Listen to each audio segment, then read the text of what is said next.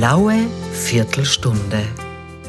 Herzlich willkommen, liebe Hörerinnen und Hörer, zu einem freiheitlichen Podcast und herzlich willkommen, mein heutiger Studiogast, Nationalratsabgeordneter Magister Gerald Hauser. Er ist natürlich auch der Tourismussprecher der Freiheitlichen. Grüß Gott, willkommen. Dankeschön für die Einladung. Unser heutiges Thema geht ja tief hinein in den alpinen Tourismus. Äh, Stichwort Investorenhotels, Anlegerhotels. Vielleicht einmal zur Erklärung, was versteht man darunter, Herr Abgeordneter? Ich möchte mal äh, grundsätzlich überhaupt ausholen. Äh, den Tourismus nach 45 hat in Österreich, haben viele Personen groß gemacht. Das war ja ein Spe Spezifikum, äh, dass möglichst viele Leute in der Vergangenheit äh, vom touristischen Aufschwung, vom touristischen Kuchen mit profitiert haben.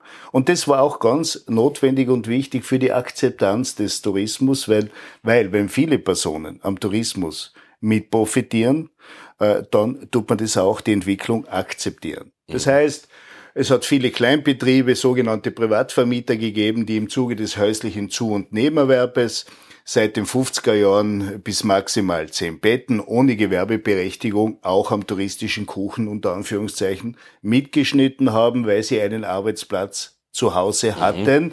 was ja auch für die Kindererziehung und für die Familie total wertvoll ist. Das darf man ja nie aus den Augen verlieren. Und so. sie kümmern sich auch um ihre Heimat natürlich und so bieten es. den äh, Touristen auch einiges Lokalkolorit. Ja, so ist es. Das heißt, das entscheidende Merkmal in der Vergangenheit war, dass wir einen äh, familiengeführten äh, Tourismus, Klein- und Mittelbetriebe überwiegend hatten, äh, die den Tourismus in Österreich nicht nur aufgebaut haben, sondern auch zu diesem Erfolgsmodell gemacht haben mhm. mit Identität, mit Kultur, mit Tradition, mit Verwurzelung. Österreichischer Gastlichkeit. So ist es mit unserer Gastlichkeit. So, dann kam Corona. Und mit Corona die fatale Politik, äh, nicht nur äh, dieser schwarz-grünen Bundesregierung, sondern der Einheitspartei, wie man das so schön formulieren, ÖVP, SPÖ, Grüne, Neos, die mit ihrer massiven Lockdown-Politik in Österreich hatten wir fünf Lockdowns, davon einen Dauerlockdown vom 2. November 2020 bis Ende Mai 2021 wo also die Betriebe zugesperrt mhm. wurden, behördlich geschlossen wurden und bedauerlicherweise äh, ungerecht und unterschiedlich auch entschädigt wurden. Unterm Strich ist auf jeden Fall geblieben, dass äh, durch diese Lockdown-Politik viele Klein- und Mittelbetriebe gezwungen sind, äh, zuzusperren, weil eben behördlich geschlossen und weil eben nicht anständig und ehrlich entschädigt mhm. äh, sie äh, aus dem Markt hinausgedrängt werden. Das ist die eine Entwicklung. Die andere Entwicklung ist, dass durch diese ähm, Zusperrpolitik, Unterbrechung der Lieferketten und alles Schreckliche, was mhm. innerhalb der letzten drei Jahren durch diese desaströse Corona-Politik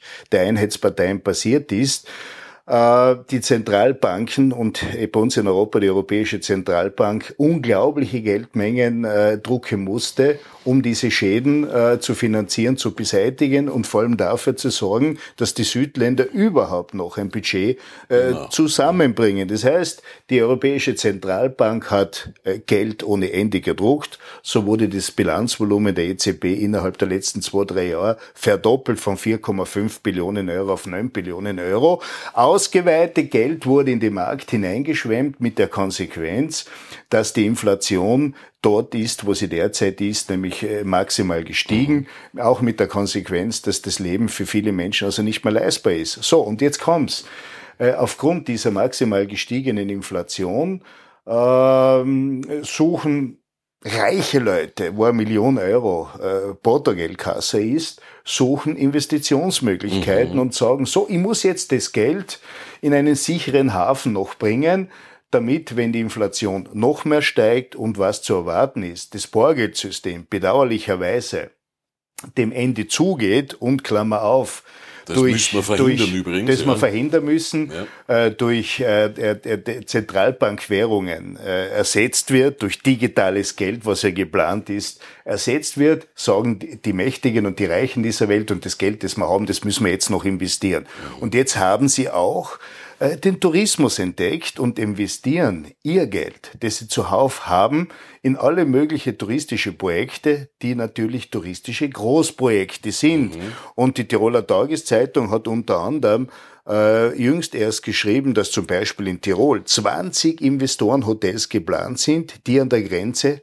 der Illegalität sind. Da wird äh, zum Beispiel über Fonds werden Gelder eingesammelt. Ja äh, um die Gelder äh, noch unter Anführungszeichen mit einer Rendite zu veranlagen. Und diese Gelder werden jetzt einfach in Investitionsprojekte hinein investiert, zum Teil in große Hotelprojekte hinein investiert, äh, um äh, im Betongeld das Geld unter Anführungszeichen sicher vor der Inflation zu schützen mhm und um auch eine Rentabilität zu erzielen. Das Beton heißt also, Geld, Betongold könnte man schon fast sagen. Ja, ja, Betongold oder Betongeld heißt einfach, ich investiere das äh, freie Geld in ein Investitionsprojekt äh, wie Hotel ja. äh, in der Hoffnung, dass das Hotel auch noch einen Gewinn abwirft und vor allem ist mein Geld, wenn ich es in, ein, in eine Immobilie hinein investiert habe, ist sicher, weitestgehend ja. sicher. So, das ist der Gedanke dahinter.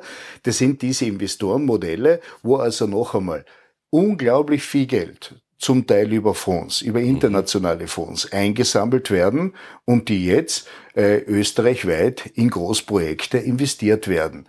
Tirol, wie gesagt, 20 Investorenhotels geplant. Ja. Und wenn ich jetzt an Salzburg denke, in St. Margareten ist ein Hotel geplant in einem äh, 720 Einwohnerort mhm. äh, mit 499 Betten. Eigentlich möchte der Investor, mhm. das ist medial zu entnehmen, möchte eigentlich 1000 Betten Na, bauen. Ja. Er plant derzeit äh, 499 ja. Betten, weil ab dem 500, 500. Bett wird eine Umweltverträglichkeitsprüfung verlangt, äh, das die Investition also nicht so einfach möglich mhm. macht gemacht wie ohne UVB-Verfahren.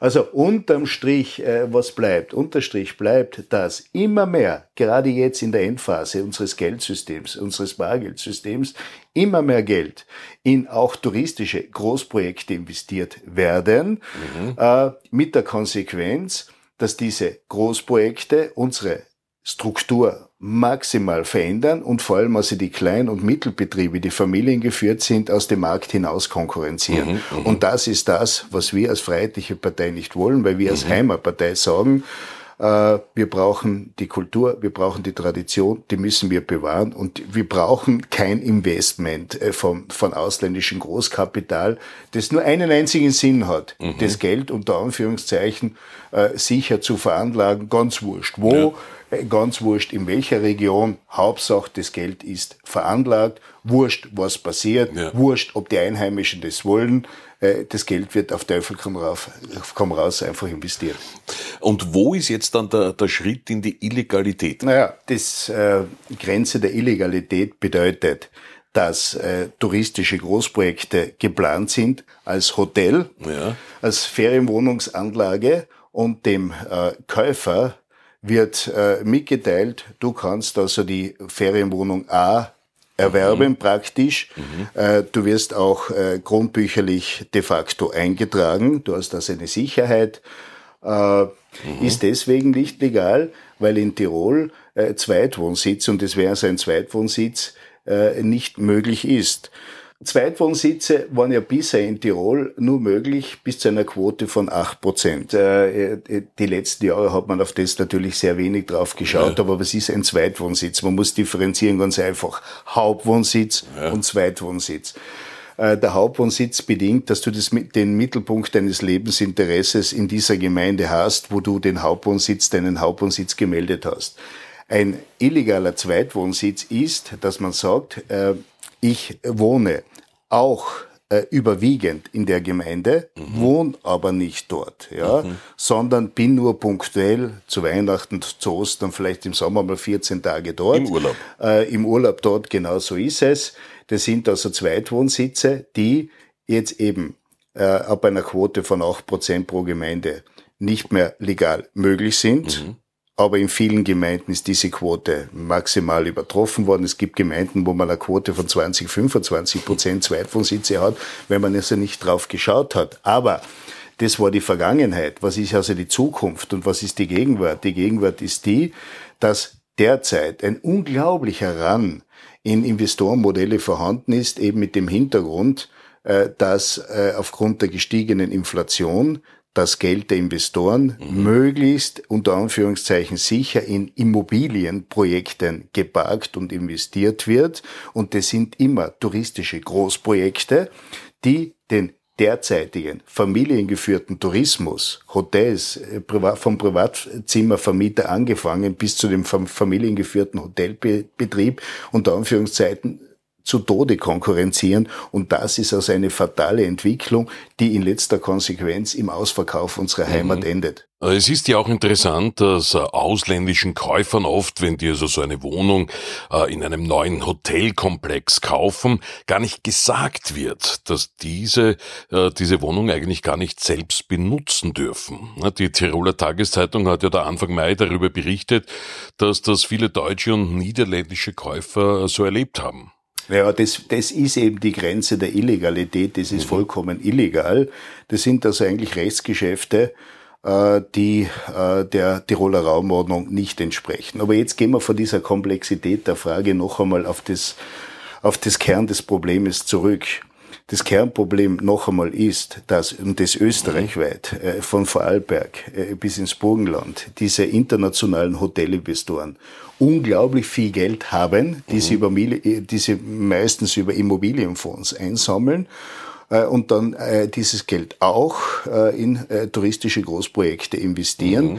die äh, Dimensionen haben, die mit unserem derzeitigen typischen Tourismus überhaupt nichts zu tun mhm. haben. Es hat erst jüngst ein, ein großes Tourismus-Symposium in Kitzbühel äh, gegeben, äh, wo diese Hotelinvestoren festgestellt haben, also die untere Grenze der Rentabilität sind 400 Betten. Mhm. Jetzt hat man in Tirol äh, letztes Jahr eine maximale Bettengrenze von 300 Betten eingezogen. Es gibt Bitchen.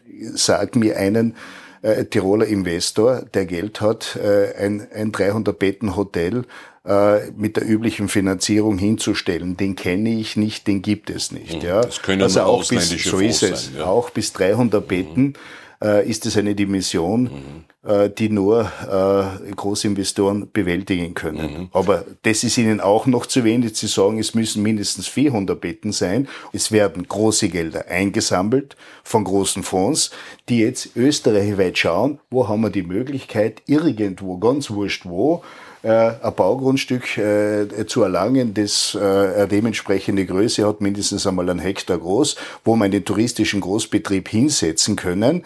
Und mit dieser Investition wird halt auch kurzfristig die Struktur, die gewachsene Struktur unserer Gemeinden komplett verändert. Genau. Und das ist das Problem, ja. über das wir heute reden.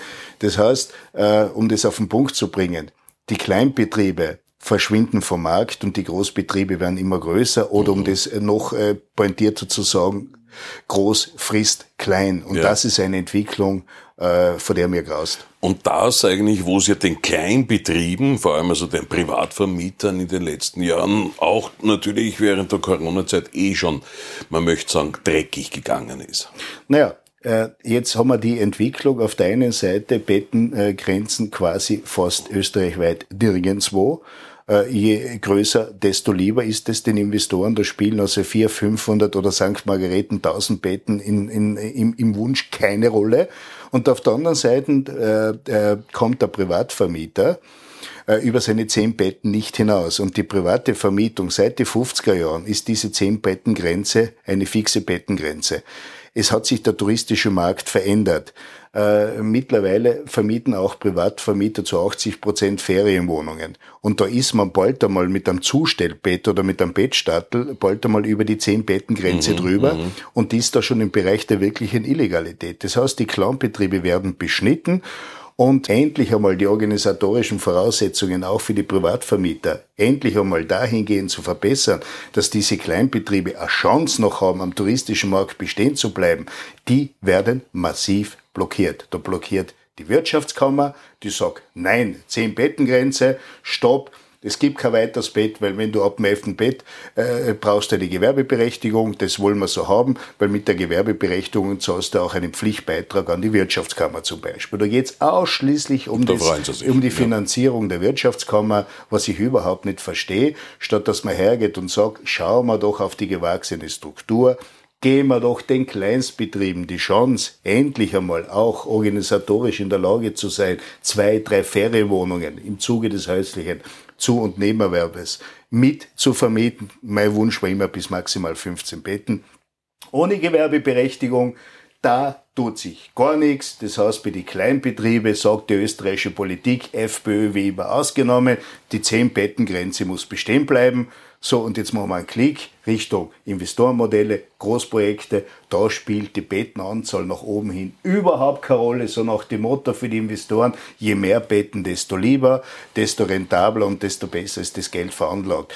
Äh, mit der Konsequenz, dass die bestehenden Betriebe unser unser kleinstrukturierter, familiengeführter Tourismus zu Tode konkurrenziert wird und wir unsere Identität allalong verlieren. Das ist nicht das Modell der Freiheitlichen Partei. Wir stehen auf Seiten der Österreicherinnen und Österreicher. Wir stehen zu unserer Heimat, zu unserer Kultur und Tradition und deswegen müssen wir diese Auswüchse verhindern. Herr Abgeordneter, herzlichen Dank für dieses Gespräch. Und bei Ihnen, geschätzte Hörerinnen und Hörer, bedanke ich mich auch fürs Zuhören. Handkuss den Damen und Handschlag den Herren. Dankeschön, vergesst Gott. Die blaue Viertelstunde. Der Podcast der Freiheitlichen.